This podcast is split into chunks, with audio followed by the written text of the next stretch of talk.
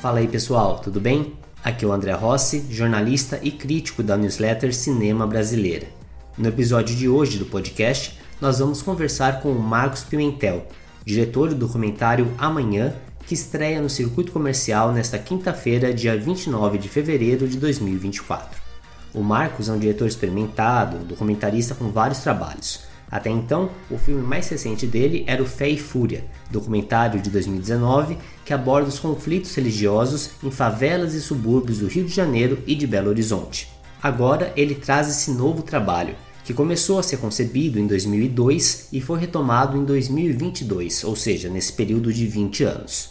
Toda a ideia do documentário parte de uma inquietação que o Marco sentia enquanto morador de Belo Horizonte. A casa dele era muito próxima da barragem Santa Lúcia, que traçava uma linha invisível entre duas Belo Horizontes diferentes. De um lado, você tinha um bairro de classe média alta e do outro uma favela, no aglomerado Santa Lúcia. Esses dois lados não se comunicavam, as pessoas não tinham contato. E a ideia do diretor, na época, foi promover o encontro de crianças desses dois mundos. Um menino que morava no bairro, que é o Zé Tomás, e dois irmãos que moravam na favela, o Christian e a Júlia. 20 anos depois, o Marcos retorna para ver como estão essas pessoas, o que aconteceu com essas crianças que ele filmou lá em 2002. Enfim, saber se mantiveram contato e o que elas estão fazendo da vida. Nesse processo, o documentário vai evidenciando o quanto o Brasil sempre foi um país dividido, muito antes da eleição de 2018 e de tudo o que aconteceu politicamente no país nesse período. É um trabalho muito interessante que já tem crítica publicada na newsletter Cinema Brasileira e agora vocês também podem conferir essa entrevista com o Marcos Pimentel. Eu só peço a compreensão de vocês por conta de um problema no áudio do Marcos, especialmente no início da conversa. Ele estava no aeroporto no momento da entrevista e a conexão não era lá das melhores. Também tem uns barulhinhos de fundo nos 3 ou 4 minutos iniciais, mas depois a situação estabiliza. Eu garanto que vai valer a pena. Aproveito aqui e deixo um convite para vocês se inscreverem para receber os próximos posts da newsletter Cinema Brasileira, que está disponível no Substack.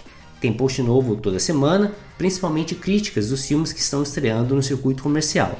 Mas também tem cobertura de festivais, notícias, análise e os podcasts como vocês estão ouvindo hoje. Então fica aí o convite. Assine a newsletter Cinema Brasileira, que você também pode acessar direto pelo www.cinemabrasileira.com.br. Agora, chega de enrolação e vamos para a entrevista. Ai, meu cabelo, só meu cabelo. Eu conheci a Júlia e o Christian em 2002. Você tava. Era como se existisse uma linha invisível que partia a barragem ao meio e separava dois mundos, favela e bairro. Hoje essa é a vista da janela do meu quarto. Todos os dias, em algum momento, eu vejo o aglomerado Santa Lúcia, onde filmei as crianças no Morro do Papagaio. Sempre me questionei muito sobre como voltar a filmar essa história 20 anos depois. Uma infância que esses meus filhos tiveram. Se fosse em outro lugar, acho que seria diferente, não sei. Bom, primeiramente, Marcos, queria te agradecer por aceitar a entrevista e conversar aqui com o pessoal do cinema brasileiro. Seja muito bem-vindo ao nosso podcast. Eu que agradeço o convite, André, é um prazer enorme estar aqui com vocês. Marcos, vamos então começar falando logo né, do amanhã. Pelo menos para mim, né, enquanto jornalista, uma coisa que o amanhã me desperta muito é uma curiosidade por mais informações sobre os bastidores desse documentário, né? E isso desde o início do projeto, né? Eu queria que você comentasse um pouco como que, de onde que veio a sua ideia de fazer esse contato entre os, os grupos de crianças, esses dois mundos praticamente diferentes, né? Como que foi essa aproximação e como foi também o contato com as famílias, tanto do, do, do Christian e da Júlia, quanto do Zé Tomás, né? O que que era o projeto nesse primeiro momento? Olha só, André, é, a, é, essas filmagens coincidem com a minha mudança para Belo Horizonte. Eu sou mineiro de Juiz de Fora, que é uma cidade mineira, mas mais próxima do Rio de Janeiro do que de Belo Horizonte. E sempre frequentei muito Belo Horizonte, sempre tive parentes é, em Belo Horizonte, mas na, na, virada do milênio, aí no início dos anos 2000, eu decido ir morar em Belo Horizonte. Chegando lá, eu vou me perdendo pela cidade, né, conhecendo vários lugares que não conhecia, me permitindo gastar um tempo em diferentes lugares para conseguir realmente conhecer mais a cidade que eu tinha escolhido e morar. E me deparo com a barragem Santa Lúcia, que é um, uma barragem artificial feita para canalizar um, córrego que não dava muito, passa debaixo de uma avenida que está ali, e que tem uma área de convívio, de caminhada, uma pista de caminhada, uns parquinhos um parquinho, onde as pessoas vão no final de semana ou no fim do dia para fazer caminhada. Quando eu chego lá, eu tomo um susto muito grande ao ver que, apesar da pista de caminhada ser circular, as pessoas do bairro mais rico, porque é um desses lugares que coloca cara a cara o abismo social existente na sociedade brasileira, colocando uma favela, um conjunto de favelas cara a cara com um bairro de classe média alta. As pessoas do, do bairro rico, elas iam fazer caminhada e, e voltavam na metade do caminho. Elas faziam uma caminhada de meia lua, apesar do lago ser circular. E as pessoas do, do, do, do, morro, da favela, também só desciam e ficavam no pé do morro, no, onde tem uns campinhos, onde tem um parquinho ali, como se fosse proibido ir para o outro lado, sabe? É como se cada lado respeitasse uma linha invisível que partia aquela barragem meio. É, então, eu resolvo, eu, eu, eu, acho isso um absurdo, e, e a gente estava ali no início, no final dos anos 90, início dos anos 2000, eu falei, gente, isso é um apartheid na sociedade brasileira, é, é, numa época absurda que estava acontecendo. Então, eu resolvo fazer alguma coisa para possibilitar com que pessoas que morassem, que moravam tão perto, se sentissem menos distantes. E aí é, veio a ideia de buscar crianças desses dois universos completamente diferentes. Porque criança não tem preconceito. Né? É a sociedade Somos nós que, que, que introjetamos os preconceitos nas cabeças. Então, eu escolhi, né, peguei uma criança de um lado, peguei um menino de um lado, um menino do outro, de idades próximas. Né? A gente fez contato com uma escola que nos indicou um, um menino, e aí a gente procurou um outro menino do outro lado, com uma idade próxima. Provocamos um para a barragem e convidamos um para passar um final de semana na casa de um, depois o outro passar o final de semana na casa de outro, como o Christian some, para não perder o dispositivo a, a irmã dele, a Júlia, entra para substituí-lo aí acabam de dois virando três. É, que foi uma benção para o material, porque o Júlio é uma pessoa incrível, de muito brilho, absurdo, que deu muitas voltas do, do, no filme, e já naquela idade, com cinco anos de idade, já naquela época já apontava para uma mulher de uma personalidade muito forte, bastante interessante. Então, é, é, naquele momento, a gente conversou com as famílias, explicou o que, que a gente queria fazer. Eles foram muito receptivos, autorizaram, é, nos acompanharam né, é, é durante isso, uns mais que outros, né? Os pais já tomaram, o pai já também esteve com a gente em todo momento na visita à favela, a, a mãe do, do, da Júlia do Cristian já nos entregou eles assim, volta e me devolve depois, mas tiveram presente na barragem, os dois ali, né, eles entenderam o projeto, entenderam o, o tipo de experimento que a gente estava fazendo ali e toparam total, né? Começaram a fazer uh, com muita liberdade, porque a gente não tinha um roteiro pronto, né? A gente saía ali com liberdade para poder registrar o que eles quisessem fazer, qual é o tipo de, de, de, de atividade que eles pretendessem. Até falando sobre essa questão de não ter um roteiro, Marcos, a, a sua ideia sempre foi voltar é, e promover esse reencontro 20 anos depois, ou isso era algo meio indefinido? Você não sabia exatamente quando ia fazer? Como que foi essa conexão? Né? Que o grande, o grande choque do documentário é exatamente a gente vê o que aconteceu com as pessoas, né? Então, qual, qual era a sua ideia original para isso? Olha só, André, então eu não tinha muita ideia do que eu faria com esse material. Eu quis registrar por possibilitar um encontro entre gente que vivia esse abismo ali na, na, na barragem. Mas eu me senti tão tocado por aquelas crianças, sabe? O encontro reverberava constantemente. Eu passava muito tempo repetindo mentalmente algumas das frases que surgiram na, na, naquele momento. Né? Tem, uma, tem um momento quando a Júlia desce e ela, ela cai do papelão ali, que ela está escorregando, ela vira para a câmera e fala assim, eu machuquei, sabe? Uma, umas coisas bobas, simples, mas que não saíam de. E teve uma coisa muito forte, que foi aquele momento que, que eu coloco antes do título. É, eu estou filmando os meninos no campinho de futebol, e aquilo é o fim de tarde de um domingo, e aí o Christian olha para a câmera, porque eu estava atrás da câmera, ele queria falar comigo, ele olha para a câmera e ele pergunta, vocês vão voltar amanhã? Hein, vocês vão voltar amanhã? Ele, ele, ele queria muito que a gente voltasse mas eu tinha muita certeza que aquele era. A gente passou dois finais de semana, a gente combinou com eles dois finais de semana, e eu. É, aquilo era o domingo, era, era o último momento de luz do dia, e no, no dia seguinte, era segunda-feira, era a vida que segue. Eu sabia que eu não ia voltar. Mas ele, criança, é, não queria que a gente deixasse de. que a gente fosse embora, não queria que a gente não voltasse.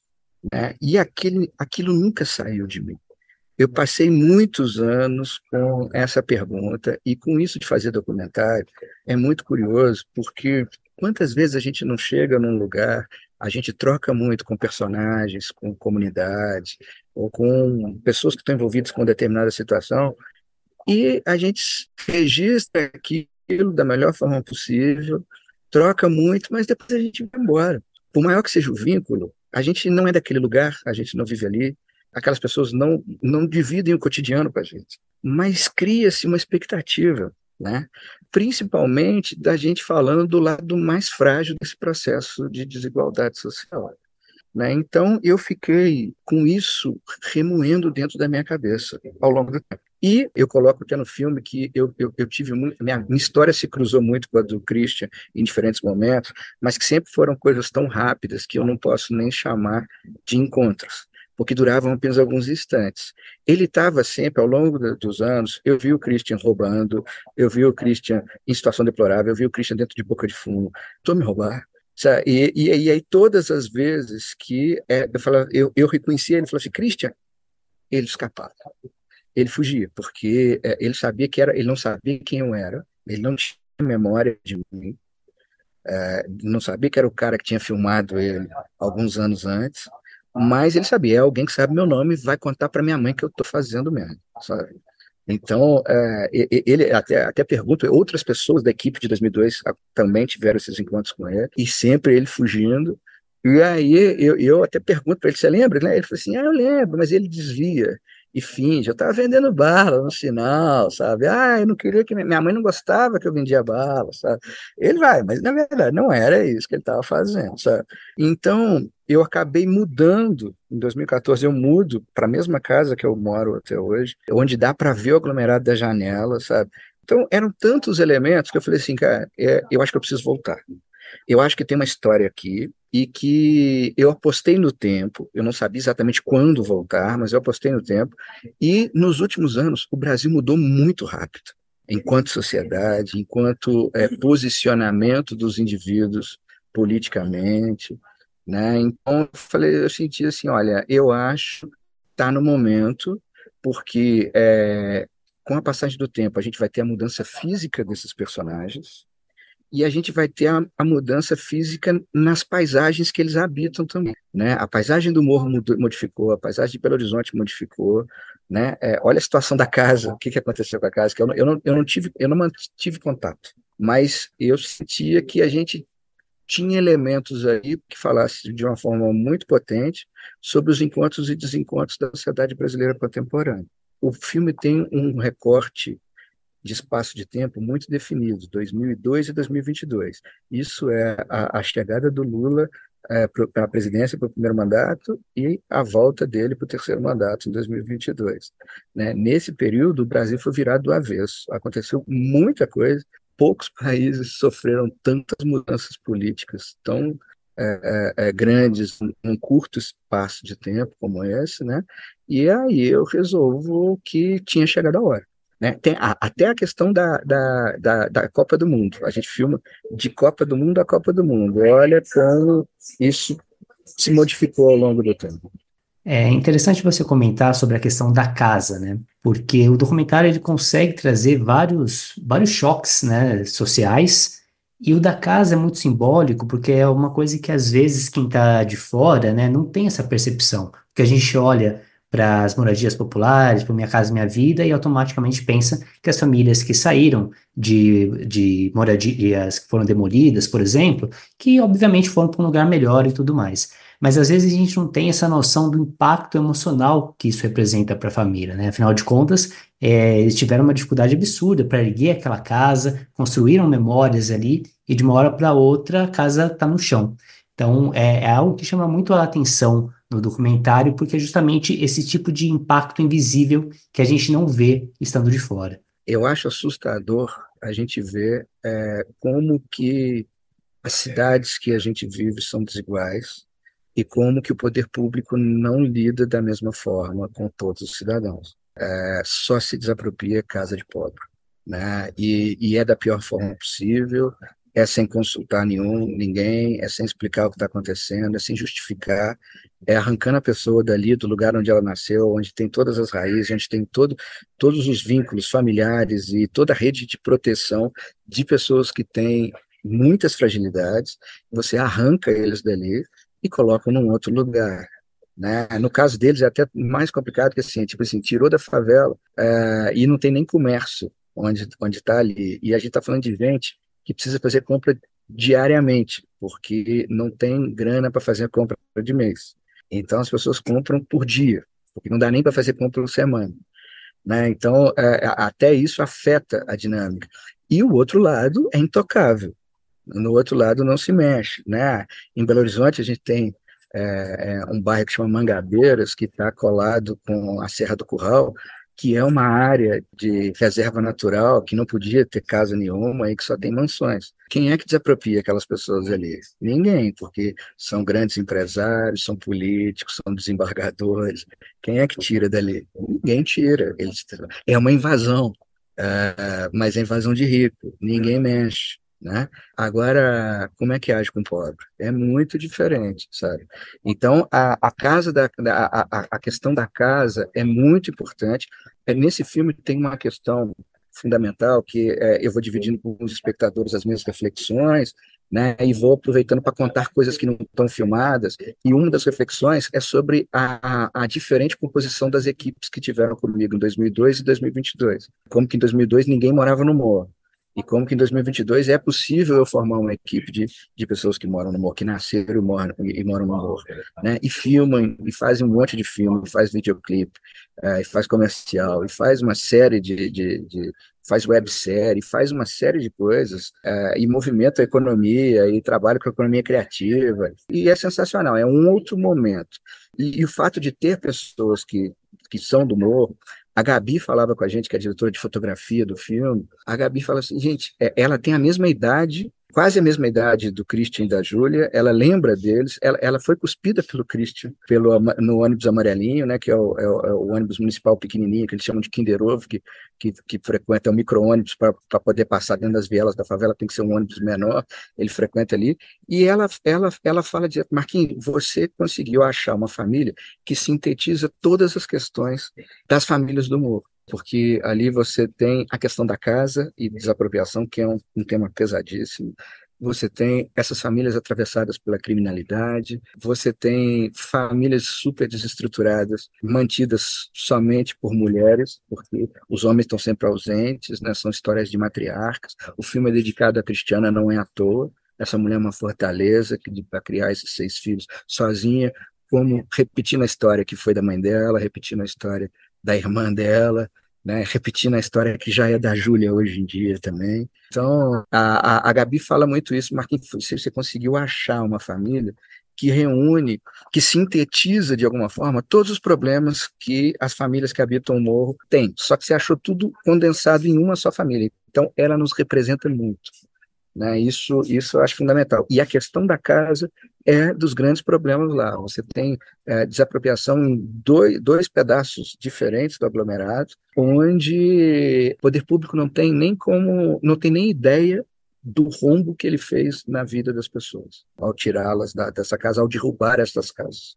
Né? Como, como é, é, Júlia e, e Cristiana falam no filme, né? eles estavam arrancando pedaços nossos. Até falando também sobre poder público, dentro de um outro aspecto, né? A dona Cristiana conta no documentário que o Christian não tinha vaga em creche, por exemplo. e ele é uma criança que desde os seis anos já recebia ameaça de morte. Então, assim, a gente vê que é, é uma, é um, o documentário ele mostra isso de uma forma muito clara, né? Que o ambiente onde o Christian cresceu não lhe forneceu oportunidades, que ele estava vulnerável a situações que uma criança de seis anos não deveria estar, né? É algo impensável uma criança de seis anos ser ameaçada de morte. Então, é, o documentário traz esse choque, né? E depois até o Christian reflete sobre admitindo erros que ele cometeu, mas também refletindo de forma coerente que ele não teve oportunidades para fazer muito diferente do, do que foi feito, né? É, então, acho que o documentário, o foco não é bem no poder público sobre, nesse aspecto, né? Mas acho que evidencia outro problema da ausência do Estado, né? Então, o Estado demole as casas, não se preocupa com a reeducação, não fornece é, um espaço adequado para as crianças poderem estar, né? Enfim, são uma série de questões que passam por isso. Queria te ouvir um pouco também sobre isso, principalmente pela figura do Christian, né? Que, inclusive, eu nem sei se você sabia que ele estava preso quando você retomou filmagem. Se puder falar um pouquinho sobre isso também. Sim, eu não, eu não sabia. Uh, eu não sabia nada sobre eles, né? Eu, eu tive esses pequenos instantes de, de dividir o mesmo espaço em Belo Horizonte com ele por poucos instantes até que ele sumisse ao ser reconhecido. Eu não sabia, não sabia onde ele estava, não, não sabia nada. Então, de repente, ele é, era essa questão deles. Quando, eu, quando retoma o projeto, também a gente começa a procurar e tentar incorporar o filme a essa busca, né? Uh, tem coisa que sobrevive na montagem, outras não, a gente acaba tirando, mas eu não tinha a menor ideia, foi uma, foi uma surpresa saber uh, que estava na prisão, a gente começa a filmar, e uma surpresa maior ainda, ele sair exatamente durante um dos períodos de filmagem. Né? A gente não filmou de forma direta, porque uh, Júlia é super instável, tem parece uma montanha russa e algumas vezes está muito bem, outras apesar de falar muito muito bem, dominar a retórica e ser muito consciente, se posicionar maravilhosamente bem na frente da câmera, ela é, é ela é muito instável, então ela aqui todas aquelas dificuldades que eu vou colocando no filme dela desaparecer e marcar e não aparecer, então é, é, é era complicado e isso obrigava a gente a, a ficar muito tempo sem filmar, até ela estabilizar e entrar no num período melhor. E aí, num desses períodos, o Christian volta. Né? É muito maluco. É, a gente não tinha controle nenhum sobre, sobre, sobre isso. Como logo depois das filmagens ele, ele, ele vai, volta a ser preso novamente. Né? Foi tudo estando aberto para o que estava acontecendo. Né? E por isso que eu acho incrível o filme, André, é o tempo todo, nesse momento, eu me propus a construir o filme junto com eles dando poder de decisão a eles sobre tudo o que acontecesse, sobre as sequências que eles gostariam de ser filmados, sobre os assuntos que eles gostariam de conversar sobre né? Então, é, e o tempo todo a gente ia consultando, e às vezes, porque a gente sabe que às vezes a gente fala coisas e depois não quer que essas coisas estejam. Então, o tempo todo a gente é, conversava com eles: posso manter tal coisa, posso tirar aquilo. Né? A mãe deles, a Cristiana, ficava o tempo inteiro. A Cristiana até queria que eu colocasse algumas coisas ali, eu explicava para ela que, que é, isso pertence a outro filme. Eu falei, cara, não tem muito a ver com a história, tem, a gente tem que achar também coisas que sejam da mesma natureza, né? E não, não, não, a gente pode até fazer um outro filme sobre isso que você quer falar também, né?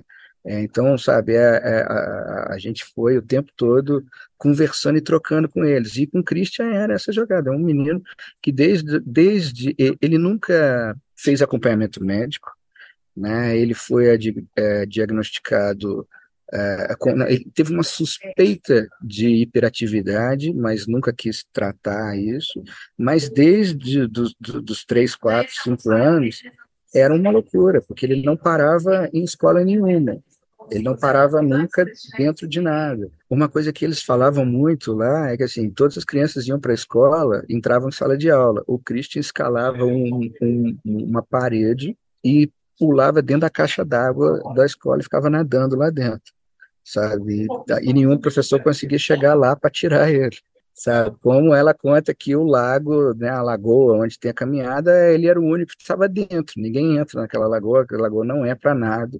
E o menino entrava e pegava peixe na mão, sabe? É, é, era, era, ele sempre teve um, um, uma coisa de não se adequar às regras que ele precisava cumprir ali e nunca recebeu tratamento para isso, né? Como ela vai falando, se eu tivesse tido mais ajuda, né? A, a oportunidade que foi dada é interna a ele quando recebe ameaça de morte, né?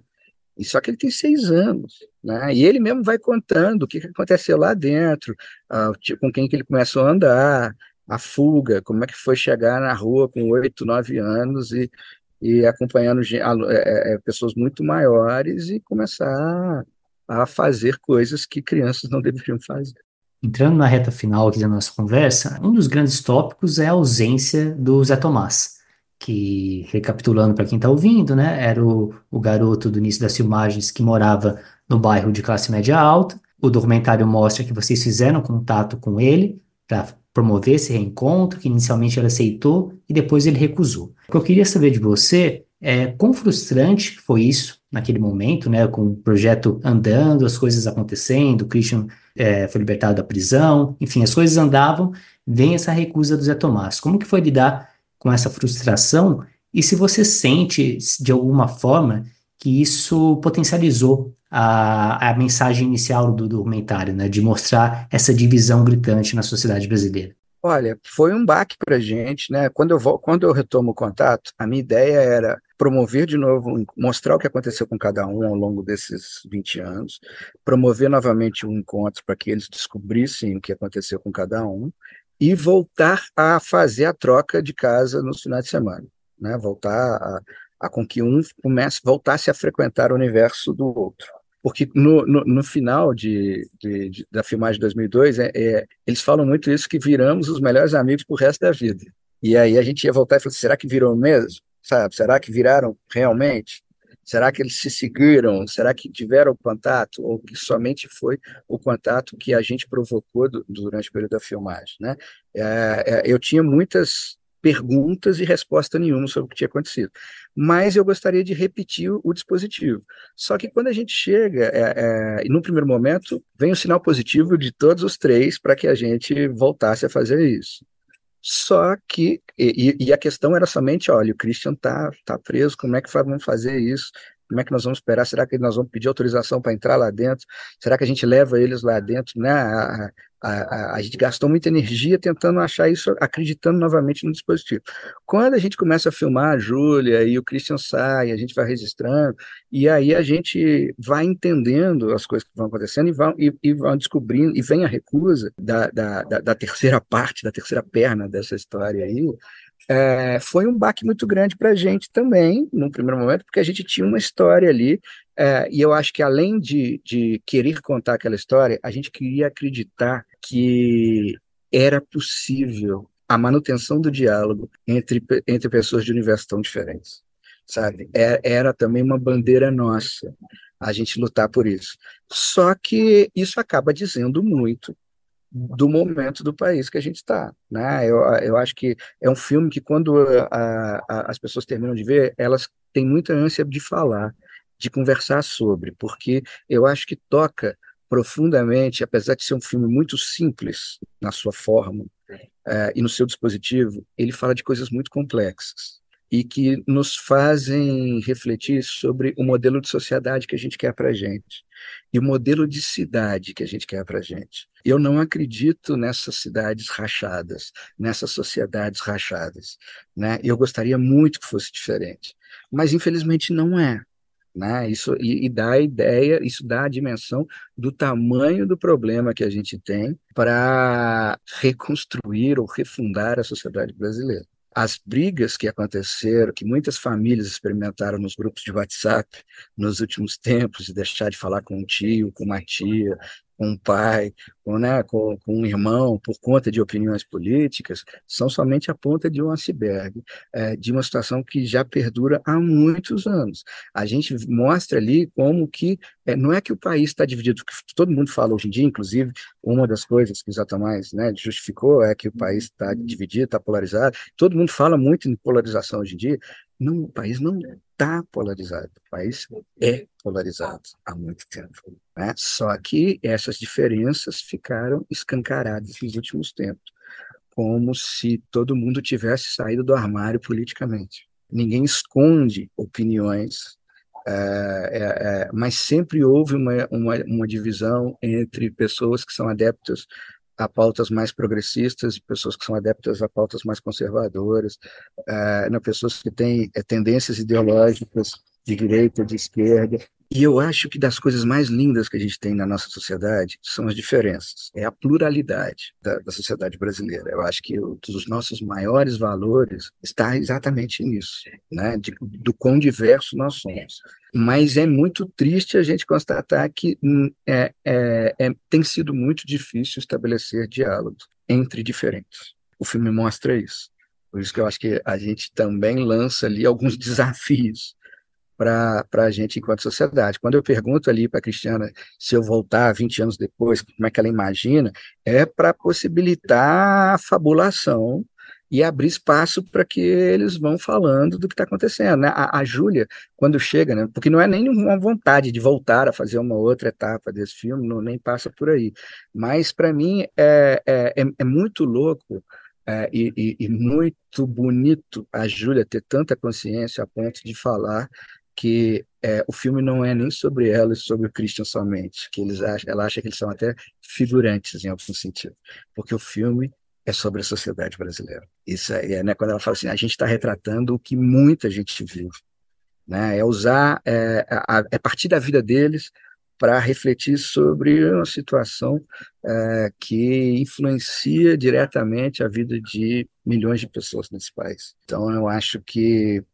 que é muito oportuno a gente falar sobre essas coisas. Eu estou muito feliz do filme estar tá chegando é, aos cinemas, distribuído pela Descoloniza, que é um, uma distribuidora que tem essa questão no DNA dela, né, de falar sobre questões decoloniais aí, é, e que é muito aberta a, a, a pautas é, relacionadas a questões sociais e ao racismo, que é a grande ferida não sanada da nossa sociedade, que está por trás da maior parte dos problemas que a gente enfrenta no nosso dia a dia.